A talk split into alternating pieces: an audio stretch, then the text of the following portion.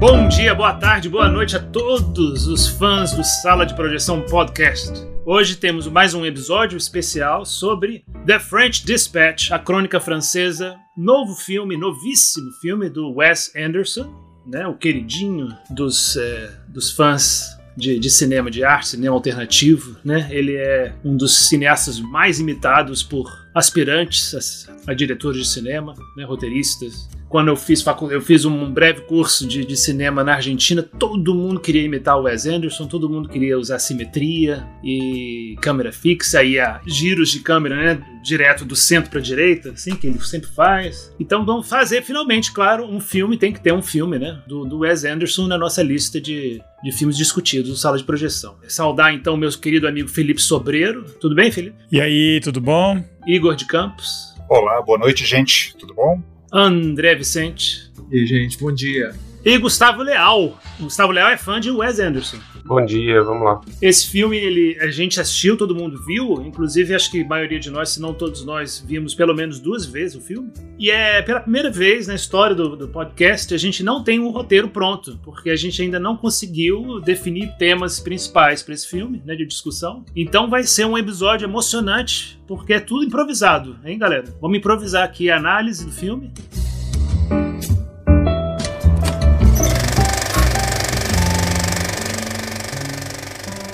Começando pelas impressões, é um filme que é difícil falar, porque ele, ele entra nessa questão antiga do Wes Anderson, né? Que tem defensores árduos, né?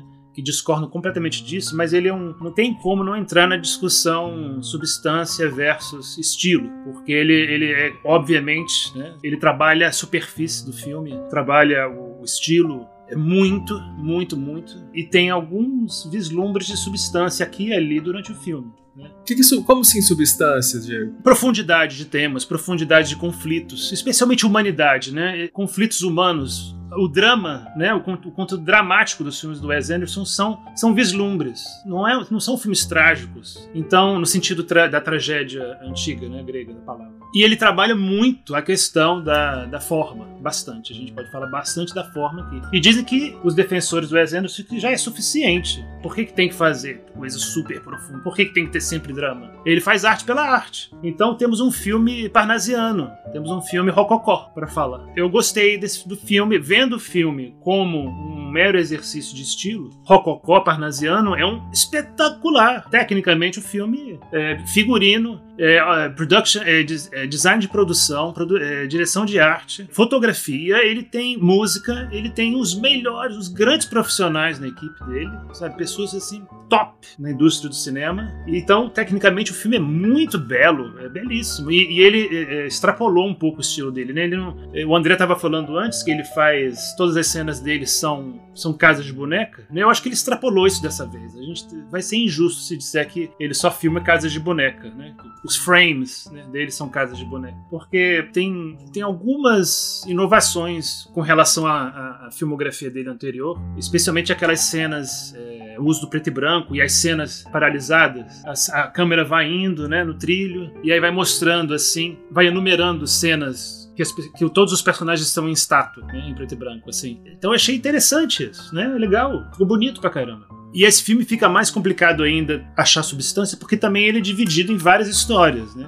Ele tem várias, assim como o Grande Hotel Budapeste, ele, ele tem uma moldura dentro de outra moldura, dentro de outra moldura. Né? A gente começa com, com a revista, né? com a sede da revista lá numa cidade francesa maravilhosa chamada Ennui, Ennui sur Blasé, né? que o nome do rio que passa pela cidade chama Blasé. Então já começa uma piadinha com os franceses aí. E começa nessa revista e aí mostra o que acontece, né? por que, que a revista existe, de onde ela veio, bem brevemente. Né? O Bill Murray é o editor-chefe da revista. Adorei o Bill Murray nesse filme. Adoro tudo, quando, tudo que acontece na revista, é muito legal, muito interessante. E depois tem uma, uma, um curta, assim, bem breve, com o Wilson andando de bicicleta pela cidade, falando sobre Anui e sobre as várias vários mini bairros, né, as várias áreas da cidade, assim. Fazendo comentários. E depois tem três histórias principais do filme e o epílogo. É, então eu, quando revi o filme, adorei a primeira história e adorei a terceira história. Mas a segunda realmente ainda não me convenceu muito. É, Gustavo, que é fã, você gostou de tudo do filme? Eu, eu, gosto dos filmes dele porque justamente você não precisa pensar muito sobre os filmes dele, né? É divertido, é tipo ler Woodhouse, assim. É, é, é difícil você sair de um filme dele e não ter se divertido. Eu achei o filme muito divertido, eu achei bonito de assistir. Eu sempre falo aqui, vocês são fãs de cinema, eu sempre disse que eu não sou fã de cinema, né? Eu gosto de história. É, mas ele eu acho que é o mais próximo, para mim, de um cinema do qual eu sou fã. Realmente as histórias dele precisariam ser filmadas, né? Faz diferença ter sido filmado. Não daria para escrever simplesmente aquela história. E eu acho que ele filma de maneira muito divertida, assim, tem um, um, uns gags visuais, assim, que fazem diferença. É agradável esteticamente de ver. E esse filme especificamente mais agradável ainda, porque rompendo com a tradição desse, desse podcast de só ter pinto nos filmes, a gente tem a Leia Seidu, Saidu, não sei, espetacular no filme. É um filme mais adulto nesse sentido. Assim, me lembrou um curta dele que chama Hotel Chevalier, que é muito sexy. Que ele, ele é um cineasta meio infantil, né? É, é, é, no bom sentido do infantil, né? Ele é infantil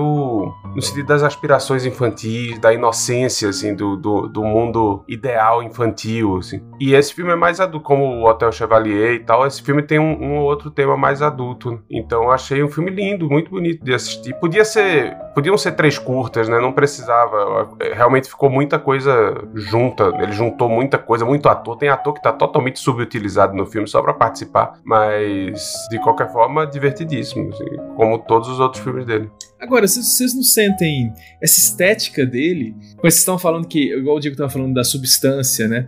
Eu reparo que no filme dele tem, tem, às vezes, cenas que, se não tivessem mascarados por essa estética dele de casinha de boneca, seriam cenas é, difíceis de ver, né? Tem cenas de violência. Esse filme tem cena de sobre loucura, violência mesmo, física, tem morte, tem envenenamento, tem essa questão da sexualidade. Só que o, o, a estética dele neutraliza tudo é muito engraçado porque parece que você tá vendo é, um filme feito por bonequinhos, assim, né? Então eu, eu, eu não consigo ter sentimentos assim no filme dele. Eu dou uma risadinha ali, outra aqui, por causa de uma cena mais visualmente interessante e tal, mas eu não consigo me comover com, a, com as cenas por causa disso. Porque é, eu não sei se isso é intencional dele, do estilo dele. É intencional. Mas ele, ele, ele parece que tá sempre jogando na sua cara que, ó, é tudo fake sempre. Isso. Não só no filme, mas na vida real também, né? Porque ele pega, por exemplo, estereótipos franceses da época, essa coisa do jornalismo e tal, e eleva a última potência visualmente. Então, é, também existe uma crítica, tal, talvez exista uma crítica falando assim, essas coisas são artificiais também. Por exemplo, quando ele fala no, no primeiro episódio, né, na primeira história, aquela questão do, do da arte, né,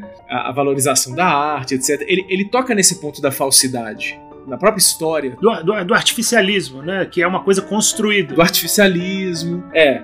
Só que ele, ele exaspera isso, né? Ele exagera, leva à última potência. Mas isso escancara também a artificialidade da, da própria realidade que a gente vive, né? Vocês, vocês, percebem alguma coisa disso no filme ou eu tô, talvez. Eu associo com um mito, né? Com uma mitificação de algumas coisas. Por exemplo, é a revista, né? Essa aura meio quase mítica mesmo do, do, do intelectual europeu, especialmente intelectual francês, e o jornal jornalista de revista, desse, desse, tipo de revista, como a Crônica Francesa, como a New Yorker, né? Eles têm uma aura de, de, de mística ao redor deles, né? Que o Wes Anderson admira muito. Ele dedica o filme no final a todos esses jornalistas, escritores intelectuais que, que escreveram artigos né, para New Yorker e outras revistas do estilo. É engraçado que falando da New Yorker, eu, eu li ontem à noite um artigo da New Yorker, um bom artigo da New Yorker sobre é, tomada de decisões, né, The Art of Decision Making. E aí o cara tem uma hora que ele fala sobre justamente essa diferença entre, quer dizer, porque tem mil filósofos e tal, e pessoas que pensaram sobre qual é a melhor maneira de você tomar uma decisão e tal. E aí o cara no final pega uma especificamente que fala sobre a necessidade da aspiração. Você tem que aspirar alguma coisa, né? Quer dizer, você sempre começa com um fingimento antes de tomar, dependendo da decisão, né? Quando é uma decisão que muda sua vida, né? Que muda sua personalidade, então você tem que aspirar a ser a pessoa que vai viver essa outra vida. Não sei se dá para entender isso. Tipo assim, você quer se mudar e viver numa fazenda. Antes de fazer, não é uma decisão racional simplesmente sobre o que é que é melhor e o que é que não é melhor em, em viver na fazenda ou viver na, na cidade. Você tem que aspirar a ser o tipo de pessoa que vai gostar de viver na fazenda. Né? Então você tem que ter uma fantasia do que é viver na fazenda e uma fantasia do que, é, do que de quem seria você vivendo na fazenda.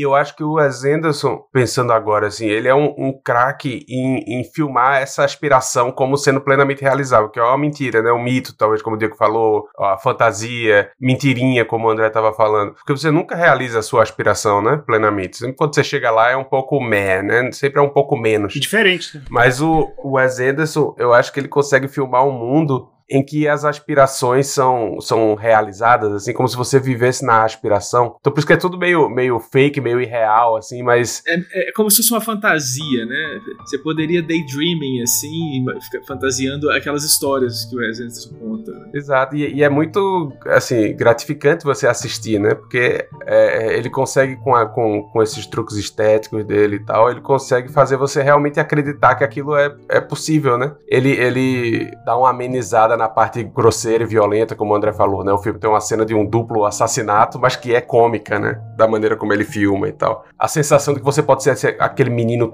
tabaréu é, é, com cara de mamão e a, a, a, prostituta linda lá meio que flertando com ele, entendeu? Ele cria a fantasia de que você vai criar uma revista do interior do Kansas, sei lá da onde era, e vai juntar milhares de, sei lá, dezenas de intelectuais que vão ser amigos e vão ter aquela relação legal e todo mundo vai gostar do editor. Quer dizer, é, um, é uma. É, é tipo, é pura aspiração, né? Como se ele conseguisse transformar em, re, em, em realidade no filme, assim, um, um mundo de aspiração. Todo mundo tá fazendo, tá sendo o seu eu perfeito, né? Assim, o cara tá escrevendo sobre é, é, comida, os meninos estão revolucionando o mundo, a velhinha tá ensinando o. Velhinha, coitado, não é velhinha, mas a coroa tá, tá ensinando o menino sobre sexo, o menino tá ensinando a coroa sobre a liberdade e o, o impulso da juventude. Então, assim, é, é um, meio que um mundo, um mundo ideal, né? Um mundo perfeito. E você não acha que tem uma ironia profunda nisso, não? Mesmo que talvez ele não queira fazer? Porque é, é no filme, por exemplo, um filme poderia fazer exatamente isso que você falou, sem a estética do Wes Anderson, né? E aí seria um filme bobo. Exatamente. Falar, ah, tudo dá certo no filme, que filme babaca. Né? Mas quando ele coloca essa estética de casinha de boneca, é, ganha uma outra dimensão, né?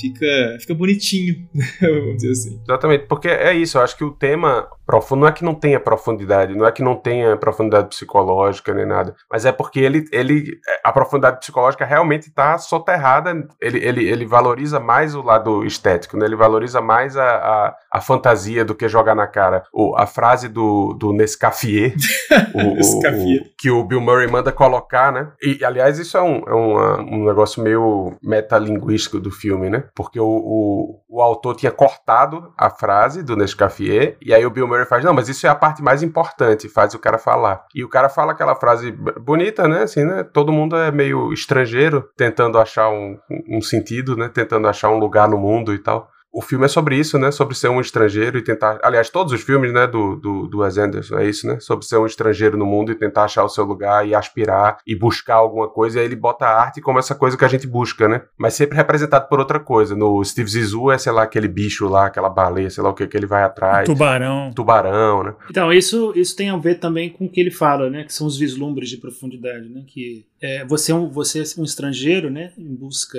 de quem você é num, num mundo é, estranho, né? É, buscando algo que foi perdido. E, exatamente, isso que eu ia falar. Isso também é mencionado na, no, na, na, primeira história, né? Que a, a Simone, né? Ela tá presente em todos aquelas, aqueles afrescos, né? Em todas as obras. Não dá para vê-la, mas ela tá lá. É, é, meio isso também que o Wes Anderson tá mostrando, né? Essa, essa busca, né? Que o Igor mencionou agora de do que você perdeu na sua terra natal, do que você perde. Ele fala isso, né? No o Jeffrey Wright, né? O, o escritor Roebuck no, na terceira história, né? É, é uma parte realmente que eu também adorei do filme, porque exatamente toca em algo um pouquinho mais é, humano, né? Mais delicado, que é quando Roebuck ele, ele tem que responder uma pergunta mais íntima do, do locutor, né? Do apresentador, Liv Schreiber. E aí ele fica, ele resiste, né? Não, mas a autorreflexão é algo para ser feito é, na esfera privada, né? Se tiver que ser, ser feito. Mas aí, ok, mas por puro cansaço e exaustão eu vou responder essa pergunta, vou tentar responder, né? E aí o Wes Anderson muda para preto e branco e deixa ele sozinho, assim, como se ele estivesse refletindo só para si mesmo. E aí ele fala essa história linda, né, de que a, ele decidiu escrever muito sobre comida, porque a mesa de restaurante e o garçom, né, e todo o ambiente e a comida eram companheiros. Ele transformava a refeição e, e os garçons e o cozinheiro em na companhia para ele, né? É o que tirava a solidão, é o que tirava ele da solidão. Isso, isso claramente é uma esse personagem é uma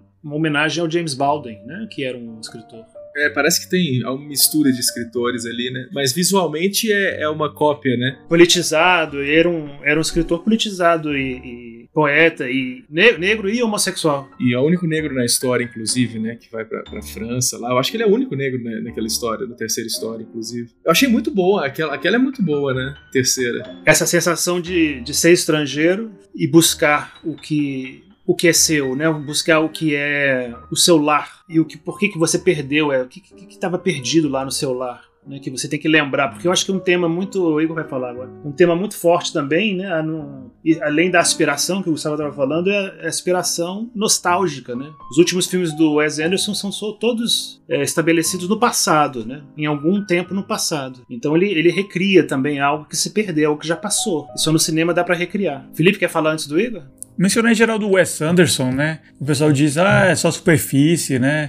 Como se ele fosse tipo um Michael Bay, assim, que não tem nada por trás e é só a, a fachada. Eu dis discordo completamente disso, assim. Porque não só eu acho que todos os filmes do Wes Anderson têm muito conteúdo, mas ele tá fazendo um tipo de cinema que, tipo, quase ninguém mais tá fazendo, que não é só ter muito cuidado com, com, com direção de arte, blá blá blá, etc. E sim, ele tá, ele tá trampando ali por trás com essas questões de cinema em si, né? Que é não existe cinema naturalista, né? Que é uma teoria que tem, né? O, até do documentário tem sempre a mão do diretor, tem sempre uma decisão que, que por que, que a câmera tá aqui e não tá ali, por que, que cortou aqui e não cortou lá, etc. Tem, tem essa procura de, de realismo, né? Dos neorrealistas italianos, por exemplo, né? De vamos, vamos deixar a realidade o mais aparente possível sem ter introdução da, da, de decisões artísticas e isso não existe, é impossível. E o Wes Anderson diz exatamente, todo cinema e tal, toda arte é tudo artifício mesmo, assim. Não existe uh, realidade cinematográfica, né? O que existe é, é, é a linguagem que você tem, é, e, e, que é atores, cenário, mise-en-scène, roteiro, etc. E, e você está sempre criando alguma coisa lá. E ele deixa super escancarado esse fato, que é uma coisa artificial que o diretor montou lá. Enquanto muitos outros diretores, sei lá, Paul Greengrass da vida, ele tem um, um trampo completamente artificial do mesmo jeito, mas chega na hora de filmar e o cara fica tremendo a câmera lá e sai de foco e tal, aí você jura que é realista, entre aspas, né? Mas tem o artifício dele também, né? O, Wes, o do Wes Anderson é só super claro. Não só ele tá fazendo, falando de temas super pesados na obra dele em geral. O próprio Steve Zissou, né? Tem a morte do cara. É, e ele, ele ilustra de uma maneira super de, de, de, quase animação, né? Que inclusive ele passou a fazer eventualmente. Porque é o, é o próximo passo de artifício, né? Você não precisa nem estar tá filmando ninguém. Você gera a imagem do nada, né? É o cinema puro, como se fosse. O interesse dele é isso, né? É, é, usar essa ferramenta de sem ocultar o fato de que você, como diretor, você está criando aquilo, né? E você pode falar de coisas super reais, pesadas, pseudo-documentais até, e mas ao mesmo tempo ele não tem essa coisa de, de, de, querer obscurecer com a edição e tal, que aquilo é uma arte que está sendo feita, né? Que tem uma decisão ali por trás. Então eu acho muito massa isso, né? O pessoal diz, porra, é tudo simétrico e as cores, né? né? Não acho que ele é um cinema só bonito e vazio e tal. E é, não, é, tipo, não é tipo uma instalação que você vai no museu e olha lá uma foto da, do cinegrama lá do, do estilo do filme dele e é, 100% é do Wes Anderson tá só ali estático sem nada. Não é isso, né? Por exemplo, eu acho que ninguém considera o Wes Anderson um grande diretor de comédias. Eu acho que ele é um dos que mais utiliza a ferramenta do cinema para fazer comédia. Porque se você vai ver, hoje em dia, os grandes é, ou mais populares diretores de, de comédia, tipo Adam McKay ou é, Diara Patal, esses caras só, o que que eles pegam? Pegam um pessoal engraçado e tal, deixa o pessoal improvisar lá em cima de um roteiro três horas, aí depois seleciona lá e corta e faz uma cena e tal. Mas o fato de que, é, de que é filmado é puramente incidental no caso deles. Já no Wes Anderson, não. Só pela posição de cada personagem na, no quadro, tem uma graça lá. Tem, ele tá contando uma história lá com a, o posicionamento da câmera, com a direção na qual a câmera se moveu, com o corte. Ele tá usando todas as ferramentas possíveis que, que o diretor tem para fazer comédia, por exemplo entre outros gêneros. É tão precioso, é tão bonito o resultado que o pessoal não, não, não, leva a sério, né? Mas eu acho que ele é super interessado nisso, ele é super interessado em literatura, que nem se falou. Eu acho uma, uma fala muito massa que tem no filme, do Jeffrey Wright, tem uma hora que o, que o Liv Schreiber tá entrevistando o personagem dele, né? Que ele diz, não, claro, eu tenho uma memória fotográfica, que na verdade ele é tipográfica, né? Eu tenho memória tipográfica. Eu lembro de tudo que eu escrevi. E no caso do Wes Anderson, o que, o que ele tá... O trampo dele, eu acho que é tipo uma memória cinematográfica, né? Ele tem esse controle da, da da linguagem, né? E ele tá viajando pela história lá. Então, ele muda de preto e branco para colorido, corta uma hora, vira animação, volta depois. O formato da tela altera, ele tá, ele tá fazendo uma revista filmada. Então, eu acho que tem tudo a ver a linguagem que ele usa com o conteúdo, não é meramente superfície e beleza e tchau, né? Eu ia te perguntar, Felipe, você que é um especialista dos quadrinhos, eu vendo esse filme, antes de entrar a animação, eu falei, cara, esse cara tá imitando aquelas revistas francesas, aquele estilo que foi, é, vamos dizer assim, instalado né, nos quadrinhos pelo Hergé. Eu achei muito parecido. E você acha que tem uma influência dele? Porque parece que você tá, tá vendo o storyboard dele, né? É um quadrinho, é um filme meio lenha clara, né? É, assim como no quadrinho, o, o, vamos dizer assim, o desenhista ele tem que colocar dentro do limite, né, da banda do quadrinho, da, da margem, ele tem que colocar toda a informação visual, né? Ele monta, você monta o quadro, né? Uhum. Parece que ele o tempo todo tá fazendo isso, né? Todo, todo, todo quadrado que é a tela tem que estar tá o máximo de expressão, de cor,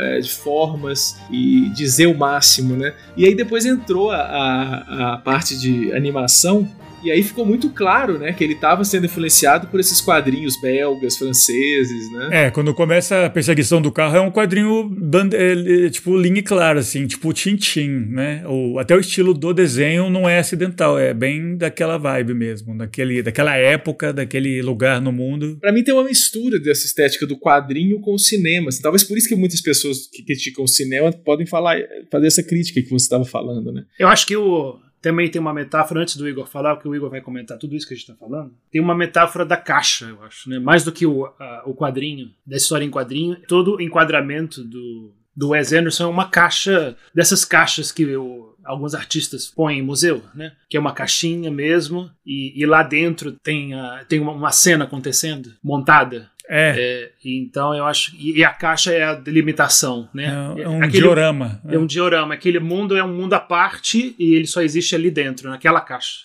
É por isso que eu falei de casinha de boneca, né? Mais ou menos essa ideia, assim, de forma meio fazendo uma piada, né? Igor, manda ver. Vocês estão tão empolgadíssimos aí com o filme, assim. Então, assim, o único filme do Wes Anderson que eu realmente gostei, porque, é, pegando gancho com isso que o André falou, que eu acho que, na verdade, muita gente vê isso como uma das grandes virtudes do Wes Anderson. Eu acho que o Wes Anderson, ele é o ultimate feel-good filmmaker, né? Assim, ele é mais do que outros cineastas de entretenimento atuando dentro, né, do grande esquema de produção de filmes de Hollywood, uh, justamente porque eu acho que, e essa é uma das grandes acusações que é feita, que são feitas contra ele, porque o Wes Anderson pega temas muito pesados, temas históricos, né, referências históricas, e ele, por meio de uma estética que é muito peculiar e muito característica, muito única também dos filmes dele, ele parece que, com todo esse artificialismo, que é claro, assim, algo muito proposital e muito marcante também, né, assim, não tem como você confundir um filme do Wes Anderson com um filme de qualquer outro cineasta da antiguidade hoje em dia, ou mesmo qualquer cineasta do passado, há quem diga que há uma, espé uma espécie de trivialização ou banalização dos temas que ele trata, porque realmente o filme, eh, ele tem cenas de assassinato, ele fala de loucura, ele ele fala é, de, de, uma série de coisas. Tem a personagem da Frances McDormand, que é uma mulher bem mais velha, dormindo com uma adolescente. Uh, tem uma perseguição policial. Tem, tem um monte de gente que é envenenada dentro de uma casa, sabe? Tem um tiroteio, tem uma criança que é sequestrada. Ou seja, tem temas muito fortes. Mas você meio que não percebe isso, porque tudo se passa dentro de um mundo, como o André falou várias vezes, um mundo casinha de boneca, um mundo imaginário. E eu acho que esse formalismo, Wes Anderson, é algo que tá dentro, assim, é, ele me remete a uma espécie de, de fuga para um mundo fantasioso. Claro, a gente já falou sobre fantasia aqui no podcast, mas não é uma fantasia como, por exemplo, The Green Knight. Você tem um mundo imaginário de seres fantásticos e tal. Mas é, eu acho que esse filme, o French Dispatch, também é, à sua maneira, um filme de fantasia. É uma fantasia sobre a França. É uma França que não existe. Né? Assim, tem referências históricas a uma França que existe, mas é uma, fanta é uma, é uma, é uma França de fantasia. Eu li uma crítica falando bem do filme, mas também comentando isso, que é uma espécie de trivialização. Ele, de certa forma, né, assim, ele, ele arrisca uma trivialização, por exemplo, daquilo que foi maio de 68, né, que foi um movimento muito importante na França, com os estudantes, as revoltas, mas ele parece que habita uma esfera em que ele tira totalmente o viés político de maio de 68. Ele meio que. E ele fica só com a parte estética, ele fica só com os estudantes nos cafés, escutando música pop e montando barricadas. Mas aí tem esse jogo de xadrez, que os estudantes. que, que, no, que no filme é literal, né? Eles literalmente estão jogando xadrez, né? Com a polícia e tudo mais. Ou seja, ele pega uma coisa uh, muito séria, um momento histórico super relevante para, eu acho que a história do, do Ocidente, e ele meio que transforma num jogo, numa brincadeira, num faz de conta. E, ou seja, é uma fantasia que se tem sobre maio de 68. Uh, isso é bom, isso é ruim, isso não sei, assim, você pode ver isso, né, e você pode não sentir talvez o impacto que essas coisas têm em você, porque é, tá tudo muito maquiado por detrás desse excesso de artificialismo e, e, estilo do Wes Anderson, sabe? Até que ponto então os filmes dele também não são uma fuga, como o cinema de entretenimento hollywoodiano, sabe? Porque parece que eles evitam, assim, eles, eles tocam nesse ponto, mas eles evitam, uh, eles evitam mostrar a ferida, eles evitam fazer uma referência histórica de fato. Essa, digamos assim, a minha dificuldade com o Wes Anderson. Que essa fantasia parece que tem uma função também, né? Que é que tem uma dica no filme, né? Que é a proibição de chorar, né? Você vê que em, todas, em todos os, os episódios do filme e no começo também, é, por exemplo, a sala do diretor da revista tem uma, tem uma não, não pode chorar. No crying. É, e tem várias cenas, né? Por exemplo, tem uma o, o, escritor no final, né? Quando ele vai oferecer o trabalho para ele, ele, ele tá encarcerado, não sei porque eu não lembro direito. Por que ele foi encarcerado? Enfim. Ele foi preso num bar gay. Isso, ele foi preso. E ele se emociona, né, que ele vai conseguir o, escrever pra revista, né, que o cara, vamos dizer assim, teve um ato de solidariedade com ele, e ele fala que não pode chorar. Ou seja, o, o, o filme do Wes Anderson parece que é isso, ó, não se envolva emocionalmente com o meu filme, isso aqui não é para chorar, não é coisa de é, é, a vida dura do adulto. Você vai ter cena de suicídio, mas ela vai ser numa, numa situação de teatro, então não sinta que aconteceu um suicídio, etc. Então, e, e isso eu sinto, ele, ele faz isso comigo, Wes Anderson eu não consigo me envolver emocionalmente. Pode acontecer uma coisa horrível, mas não pode chorar. Parece que ele tá falando pra gente, ó, não chora. Esse filme não é pra chorar, para você ficar nessa, nessa questão estética. Então, talvez tenha isso. É uma fantasia pra. Ah, na vida a gente chora. Aqui no cinema vamos, vamos se deleitar com o que eu tô apresentando para vocês, né? Perfeito, André. E eu acho que nessa alienação uh, sentimental, porque assim, mesmo a interpretação dos personagens, não é à toa que eu acho que o Bill Murray e o Jason Schwartzman são, dentre outros, o próprio Owen Wilson são, são os atores favoritos do Wes Anderson. Eles estão praticamente em todos os filmes do Wes Anderson. Por quê? O Bill Murray, ele é super conhecido por um estilo de humor que é o deadpan humor, que é, aquele humor de cara séria, de cara lavada. Ou seja, você pode estar falando das maiores barbaridades ou absurdos do mundo, mas a, a sua expressão facial não muda. John Cleese, né? John Cleese também, né? Ele chama de deadpan humor. Você fala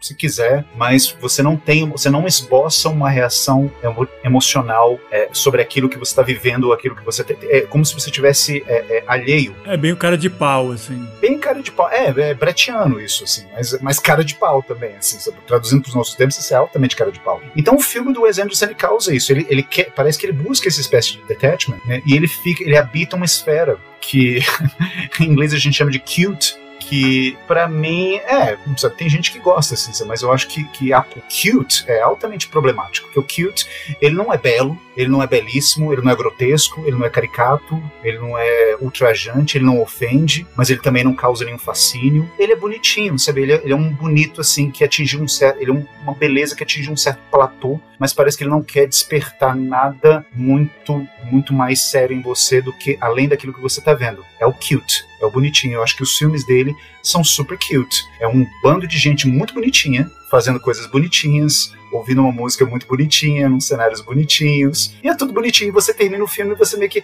ah, gostei desse filme, que legal. Porque é um filme bonitinho, como não gostar do filme? Mas ele não te. O que, que é que ficou no filme? O que, que é que te afetou? O que, que é que, cara, nossa, isso mexeu com minha cabeça, isso me deu uma nova ideia, ou isso me ofendeu, isso me deu um soco no estômago. É, Wes Anderson, eu acho que é um grande, é um dos maiores cine, um dos melhores cineastas em atuação hoje em dia, mas que não é para mim. Eu, novamente, eu já falei isso várias vezes aqui no podcast. Eu gosto do soco no estômago. Se você fica no bonitinho, é interessante, mas a minha opinião é essa, assim. É um filme interessante. Eu discordo em partes, assim, da ideia de que ele, que ele não toca em nada profundo, que eu acho que ele toca na coisa mais profunda possível, que é a infância, né? É, na verdade, os filmes dele têm uma perspectiva infantil, mas a infância não é um negócio raso, né?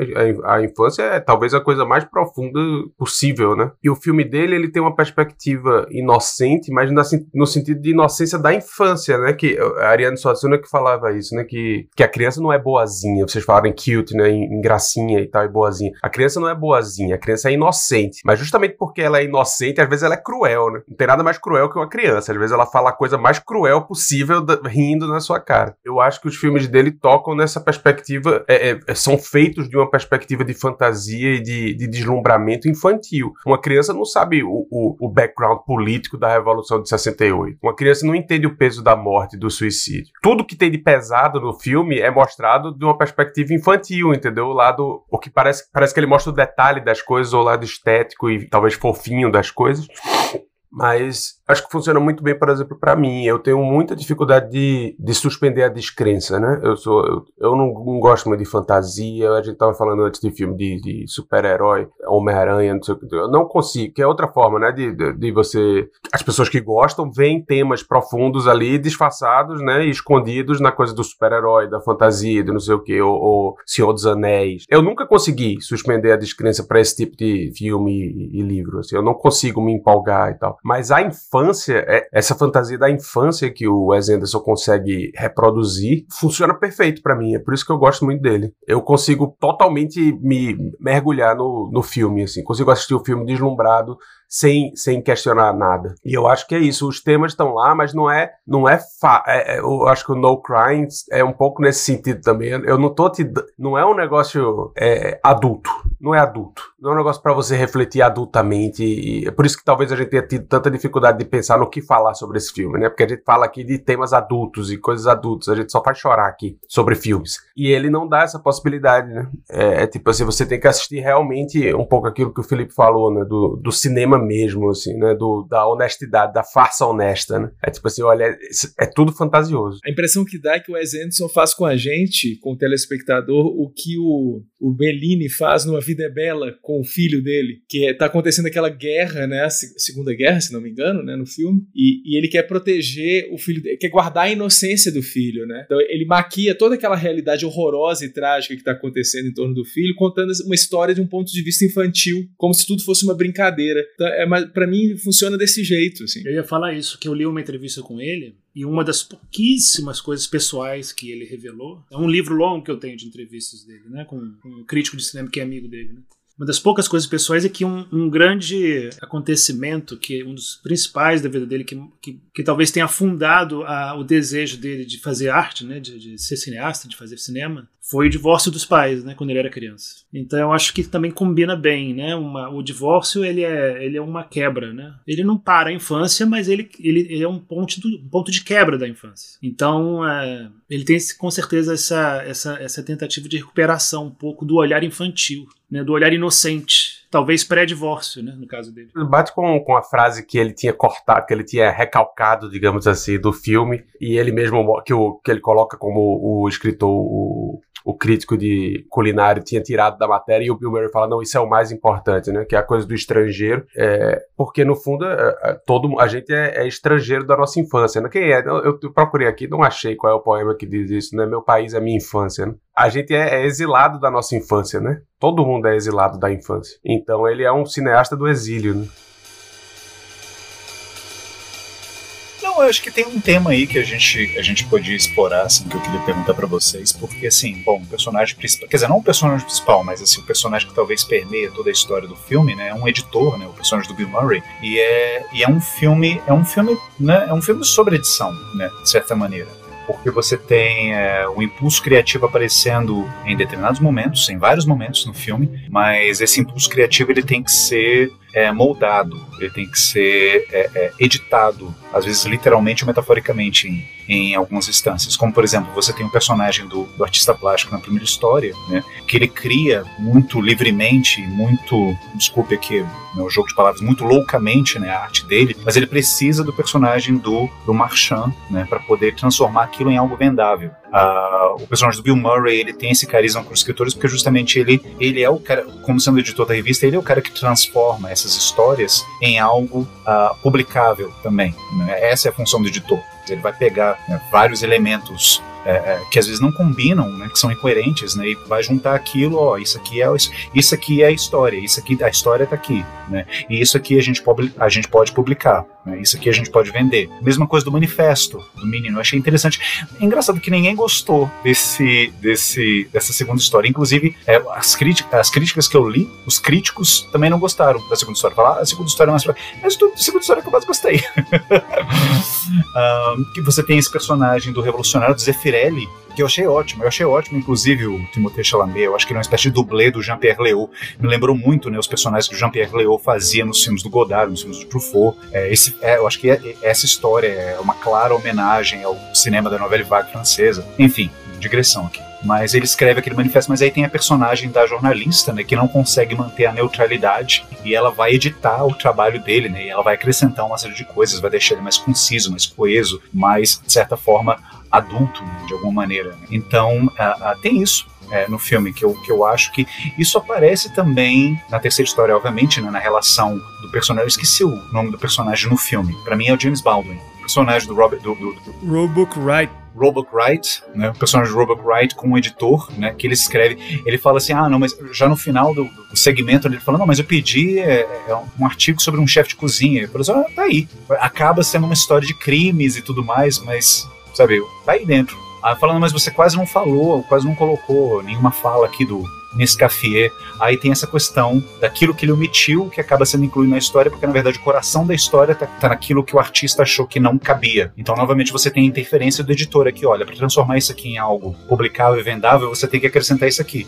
tem horas que ele tira, tem horas que ele acrescenta. Aliás, é, é engraçado porque são, são, são editores, né? Eles acrescentam muito mais coisas à história, muito mais elementos às histórias do que eles retiram, do que cortam. Eu não sei, pensando, pensando que esse filme justamente talvez seja o filme mais excessivo e mais artificial e mais louco, mais verborrágico Wes Anderson, eu não sei até que ponto essa, esse, esse tema da edição e da, da arte como também como essa dupla face da arte, né, como sendo é, a livre expressão de uma mente delirantemente poética, seja o louco encarcerado, seja o menino revolucionário, a arte como sendo isso e a arte como sendo também assim, sobre, tipo, ó, mas também tem, tem um aspecto do produto. Legal essas suas pinturas aqui, mas a gente tem que vender isso, e a gente vai vender isso dessa forma, a gente vai chamar esse público, vai ter essa audiência. Eu acho que o Felipe matou isso um pouco com, quando ele falou no começo esse negócio dele ser, é, dele não, não ter pretensão de ser naturalista. Ele é um editor também, o, o Wes Anderson, né? ele é claramente esse cara ele não tem pretensão de, de, de, retratar a realidade. Ele também eu acho um pouco metalinguístico isso, assim, de. Mas ele matou como? Assim, eu não entendi. Ele matou, ele, ele coloca isso por água abaixo? Não, não, não colocou por água abaixo. Matou no sentido de. Acertou, é,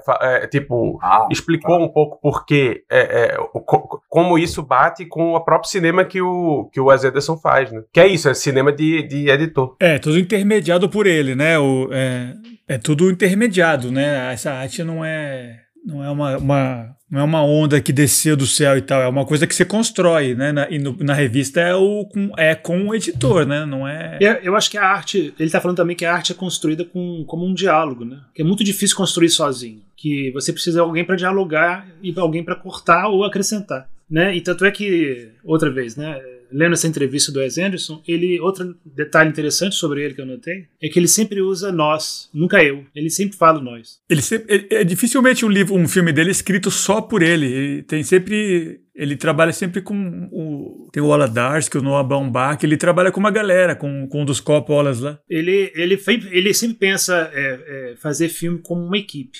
A equipe que faz o filme. De verdade, ele é genuíno, não é falsa modéstia. Uhum. É, então, acho que é isso. Ele tem essa admiração pela, pelo trabalho do editor mesmo, né? Assim, do, no sentido amplo, né? Do, do editor, o fotógrafo, o diretor, o diretor de arte. Deve ter realmente uma equipe gigante, assim, que ele deve respeitar muito. É, o editor como sendo alguém que coordena uma equipe de artistas, né? E, e que sabe valorizar o potencial criativo de cada um deles e ver é... o que é. cada um deles pode contribuir para aquilo. Porque, na verdade, é isso, né? Assim, é engraçado porque a gente fala muito né, dos diretores como sendo autores. Isso é uma... Isso faz parte da própria teoria né, cinematográfica, né? O diretor como né, que surgiu nos anos 50, né, justamente com a, com a Vague, quer dizer, antes da Novelle Vague, Assim, foram os críticos do carreira do cinema, né, elaboraram melhor essa teoria. Não vou saber explicar aqui. Mas até hoje, né, de certa forma, se tende a pensar no, no diretor como sendo o autor do filme. Sendo que, bom, assim, eu já convivi com, já convivi um pouco com pessoas que fazem cinema, e eu acho que não tem nada mais coletivo. Né? Assim, eu acho que talvez de todas as formas, chutaria, né, dizer que todas as formas de expressão artística no cinema talvez seja mais coletiva de todas elas, porque aquilo que você está vendo não é o trabalho da imaginação de uma pessoa só. Aquilo é um é o produto do trabalho de várias pessoas registrado em um momento. E isso é o filme, isso é o que está vendo. Mas como chefe, né? Que, que corre, exatamente. Né? Sim. Com o editor com chefe. o chefe, com o chefe, mas ele, mas é, a gente não pode dizer que o, aquilo que a gente está vendo é tudo dele. Por mais que ele seja um control freak, por mais que ele seja um Hitchcock, né, assim, uma, essa megalomania e queira manipular todo mundo, inclusive a própria equipe técnica dele, né, você tem que ter o trabalho dele. E é engraçado porque eu já, eu não sei aonde que eu li isso. É, é engraçado você pensar que todos os grandes diretores da história do cinema são diretores que souberam trabalhar com uma equipe com a mesma equipe ao longo de vários anos. Então você tem, pega aí qualquer qualquer grande diretor, é, Ingmar Bergman, ele tinha sempre é, o mesmo montador, que é um nome sueco que eu não vou lembrar, mas tinha o mesmo diretor de fotografia, que era o Sven Nykvist, que depois também virou diretor de cinema. Ele trabalhava com os mesmos atores, trabalhava com o mesmo editor. Fellini fazia a mesma coisa também, com o mesmo músico. Hitchcock também, ele tinha o mesmo cara que fazia as introduções do filme dele, o Bernard Herrmann, que fazia as trilhas sonoras. Saul Bass. Uh, Saul Bass, obrigado, tinha esquecido o nome dele. Então, assim, por trás de todo grande diretor tem uma grande equipe trabalhando. Né? O filme nunca é produto de uma, de uma mente só. São várias mentes trabalhando. Parte da, parte da homenagem do, do Wes Anderson é, é, é esse meio perdido, né, da, das revistas, né, especialmente do, do século XX, que foi a era do ouro, né. Ele está meio que estabelecendo uma ponte entre o, o cinema, que é a arte dele, com mostrando um elo com a revista, né. A antiga revista que não existe mais, né, que tinha aqueles jornalistas que passavam três meses viajando, fazendo matéria, aquela coisa profunda, ilustrada, né? Ele tá, para mim parte do interesse dele com New Yorker e tal é essa coisa, né, coletiva, mas que hoje em dia, né, tá puramente na, na memória só, né? E aí fica a pergunta que não quer calar: será que é isso que o Wes Anderson está querendo recuperar também, de certa forma, esse sentimento de coletividade, de cooperação que talvez ele tenha perdido com o divórcio dos pais dele, fazendo uma psicanálise de bar brutal é, aqui? selvagem, não sei, porque é, é, selvagem, é, porque é, pegando essa fala do Nescaffier, né, assim, é basicamente isso que os personagens dele buscam. Assim, acho que de certa forma o que o, o personagem do artista plástico, né, interpretado pelo Benício Del Toro no primeiro segmento do filme, está buscando é justamente aquilo que ele está colocando nas pinturas dele, né, que é o futuro. Né? Ah, o que, que você vai pintar? Pintar o futuro. Os jovens revolucionários das ruas de Henry-sur-Blazy estão buscando uma liberdade maior e um futuro também, de certa forma, mas assim, um futuro sem as limitações e os comprometimentos que, são, que foram impostos pelos adultos, né? E aí, eu acho que nessa história, mais do que nas outras, o olhar da infância, né, que o Gustavo tinha ressaltado, é muito, muito pungente, muito, sabe, muito presente. Ah, o próprio Nescafé, talvez aquilo que, que, que ele esteja buscando, que ele busque no final, é aquela quando ele fala do gosto do veneno, eu acho fantástico esse momento, né? Que ele tinha colocado no, no, no nabo. Rabanete. Rabanete, obrigado, desculpa, eu tinha esquecido. Quando ele fala do gosto daquilo, é um gosto. É, é, ele fala com um certo deslumbramento, né? Porque ele, naquela idade, ele, chefe de cozinha, que já supostamente experimentou todo tipo de comida, já, já, já teve todos os sabores na língua dele, de repente experimentou uma coisa que ele nunca tinha experimentado, que é esse gosto desse veneno. Então, sabe, uau, essa sensação de você estar tá descobrindo um sabor pela primeira vez. Isso é algo único e isso é algo também irrecuperável. Tá aí uma certa né, melancolia que eu, que eu acho bacana né, nos filmes do Wes Anderson, né? porque no final das contas, aquilo que você busca, aquilo que te move,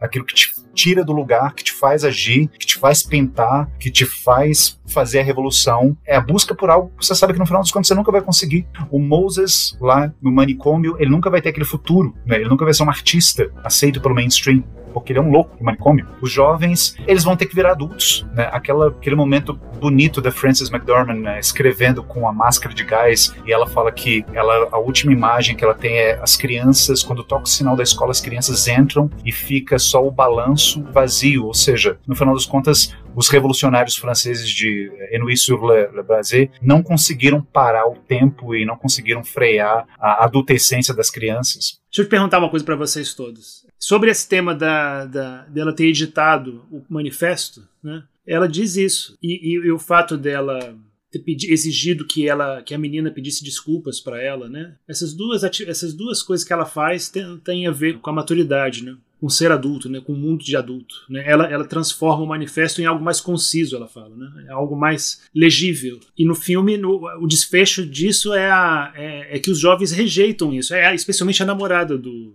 do, do Timotei. Então, às vezes, a, a, a, edição ela precisa ser. Ela precisa respeitar a infância, né? Respeitar o olhar infantil, né? Que nem sempre a concisão e a maturidade são bem-vindas, né? Dependendo da obra. No manifesto por um, escrito por um jovem revolucionário idealista, ela não, ela não cabe aí, né? Talvez foi um erro de edição. Dela. Acho que tem uma cena muito bonita que, que não é muito é muito divertida. Eu acho que é a melhor cena do filme, que é quando o Benício Del Toro tá pintando a menina e tem uma hora que ele tá pintando, aí ele sai do quadro e vai até ela, né? E você acha que ele vai olhar de perto e tal, aí ele ajusta ela e ele pinta nela, né? Ele começa a pintar, e aí faz assim, faz assado, e aí tem uma hora que ela empurra ele, vai e é bem bonitinho assim. Ele tá tentando acertar o tom de pele exato, é, assim. tipo isso, para saber o que é que... Essa distância, é, é, eu acho que o Wes Anderson, ele, ele admira os personagens dele, são os caras que continuam tentando, né? Apesar de saber que é impossível, continuam tentando cortar essa distância, né? Entre a fantasia e a realidade, é diminuir essa distância entre a arte e a vida, né? Então é o cara que tá lá buscando um tigre. Tem coisa mais inútil, né? Do que o Zizu indo atrás daquela porcaria do, do daquele tigre que não serve para nada e tal.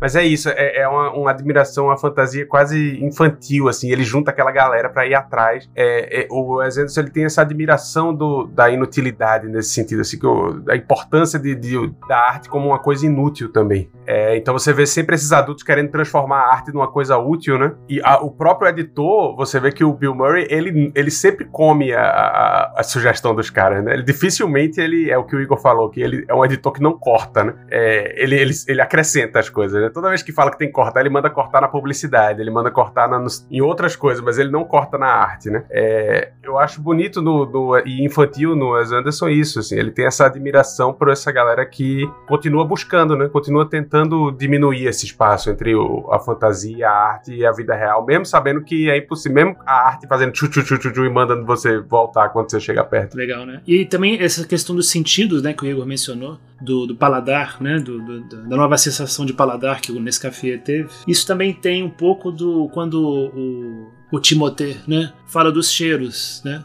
da, o cheiro do cabelo e, e, o cheiro da, da Frances McDormand, né? O, o cheiro dela, né? De cigarro, do, do shampoo de farmácia do, com cabelo, né? De, e de torrada e o cheiro da namorada dele, né? Que é agora da namorada dele eu esqueci, só lembrei da, da Frances. Mas que é uma verdade biológica, inclusive, né? Porque parece que a área do cérebro do olfato é a mais próxima da memória. Né? Então existe realmente uma, uma associação mais próxima da memória com o olfato. Quando ele fala dos cheiros, pouco antes dele começar a falar dos cheiros, né, ele faz, ele se faz uma pergunta, né, naquele apêndice do apêndice que ele faz, né, que é, afinal de contas, por que, que nós estamos fazendo essa revolução? E aí ele vai falar do cheiro, ou seja, ele não dá um motivo real, ele não dá um motivo, quer dizer, olha só, meu preconceito, ele não dá um motivo adulto para se fazer uma revolução. Ele vai falar do cheiro da mulher com quem ele teve a primeira experiência sexual dele e depois o cheiro da outra mulher por quem ele é apaixonado. Ou seja, por que, que a gente está fazendo a revolução? Por que, que a gente faz arte? Talvez para recuperar uma coisa que, ó, foi um momento, foi aquele momento, aquela pessoa, naquele lugar, que não pode voltar, não pode ser recuperado, mas eu faço arte na tentativa ilusória, fantasiosa que seja,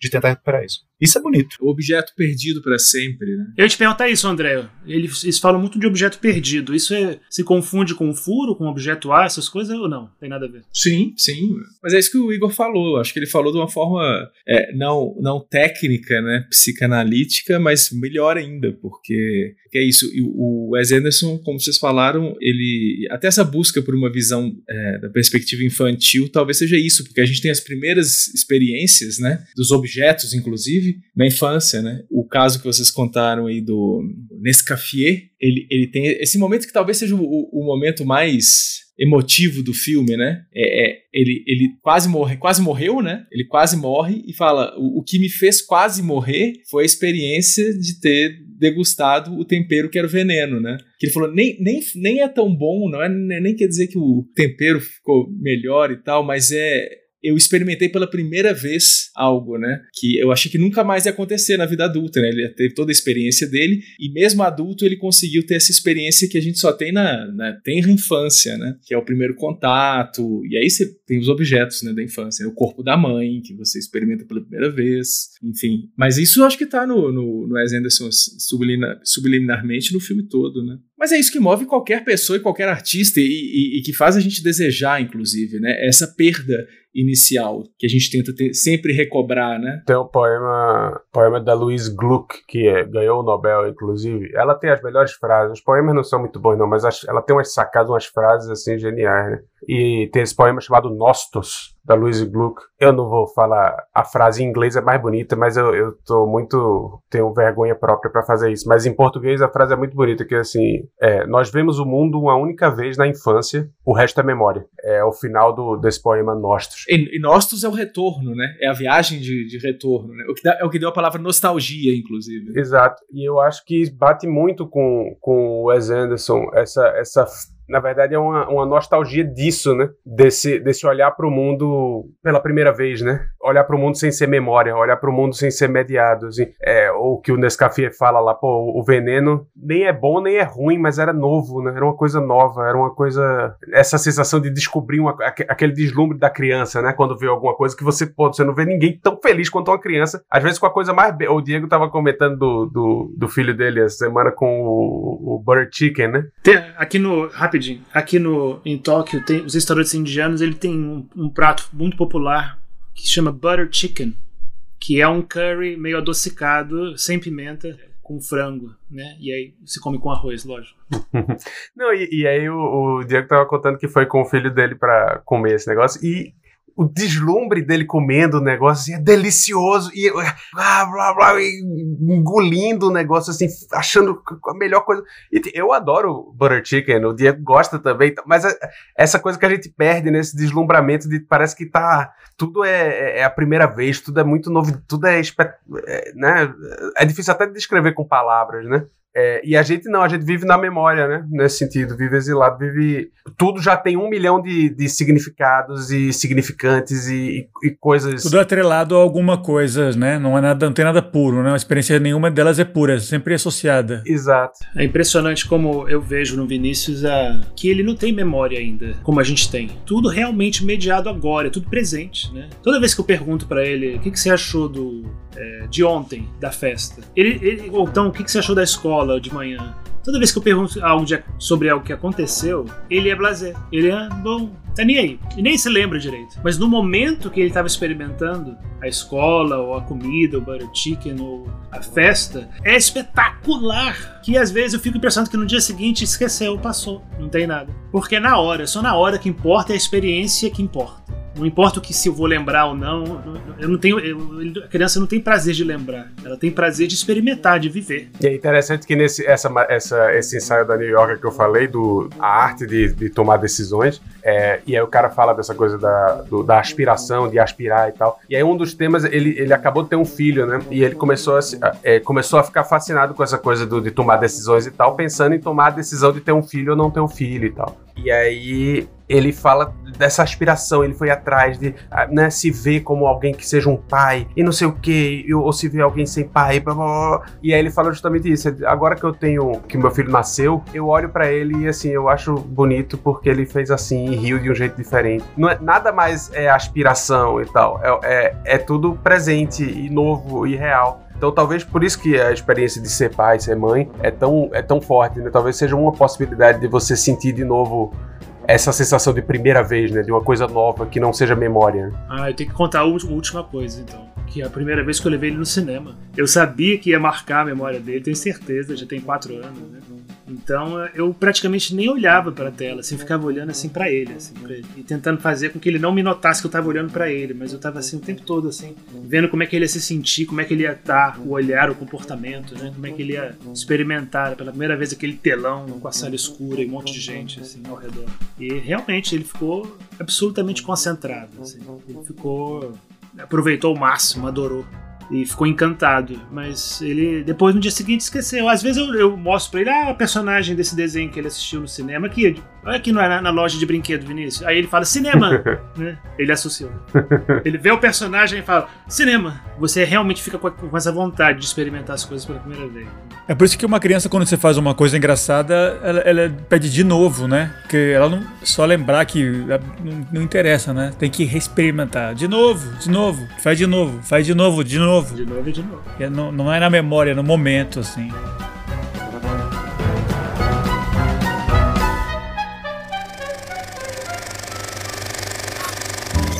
Então, pessoal, esse foi mais um episódio do Sala de Projeção Podcast. Falamos sobre esse grande filme do, do Wes Anderson, né? Crônica Francesa. Espero que tenham aproveitado, tenham gostado muito do, do, episódio, como todos nós gostamos. Apesar da saída abrupta do nosso querido colega André, que deve ter tido uma emergência, emergência provavelmente feminina. É...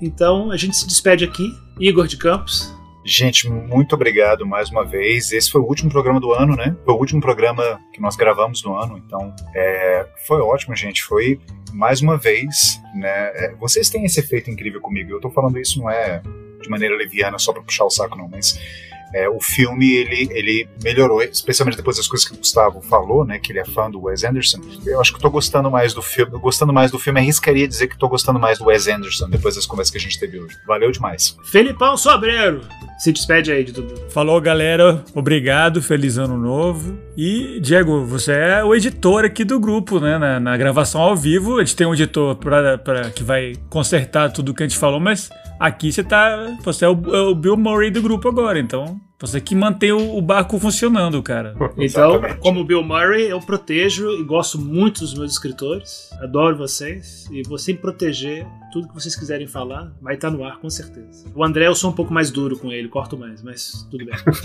é...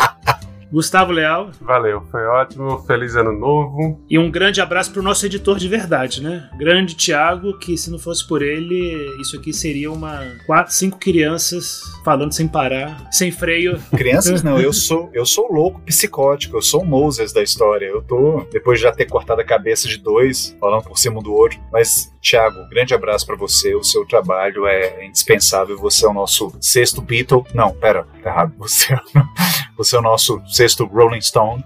O que você faz aqui por esse podcast é, é, sem preço, cara. Mentira, tem um preço, mas, mas não tem preço. Não tem preço, digamos que não tem preço. Não, é fantástico. E o próximo filme vai ser Drive My Car. Finalmente um filme japonês. Eu e o Gustavo, a gente está muito ansioso para falar sobre esse filme, especialmente porque a gente mora aqui em Tóquio há um tempão. Filme que está prometendo ganhar o Oscar de melhor filme estrangeiro ano que vem. Lindo filme do diretor Yusuke Hamaguchi, baseado na obra homônima, um conto homônimo do Haruki Murakami, que está na, na coletânea Men Without Women. Não percam! E é, esse episódio vai ser publicado em janeiro, mas já desejamos de forma bem atrasada feliz ano novo a todos. Um abração! Olá pessoal, uma passagem rápida aqui para desejar a todos um ótimo ano, a todos os ouvintes, a todos os projecionistas, não só os cinco senhores que a gente ouve aqui quinzenalmente, mas também os convidados que passaram por aqui a brilhantar um podcast, né? Esse podcast que eu adoro editar, adoro fazer parte dessa equipe aqui. Ah, esses cinco caras são incríveis, um entrosamento maravilhoso, inteligentíssimos e eu me divirto demais na edição. Ah, eu queria também dar um feliz ano novo aí especial para um chapa meu, que foi a ponte, né, entre mim e o Sala de Projeção, essa parceria maravilhosa, que é o Rafael Bonvenuto, cara. Valeu, Manolo. Ótimo ano para você aí. Tchau, tchau, gente.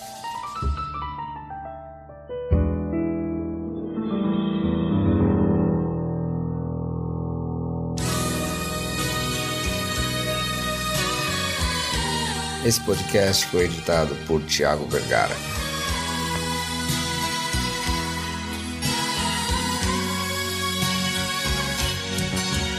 chamei, chamei.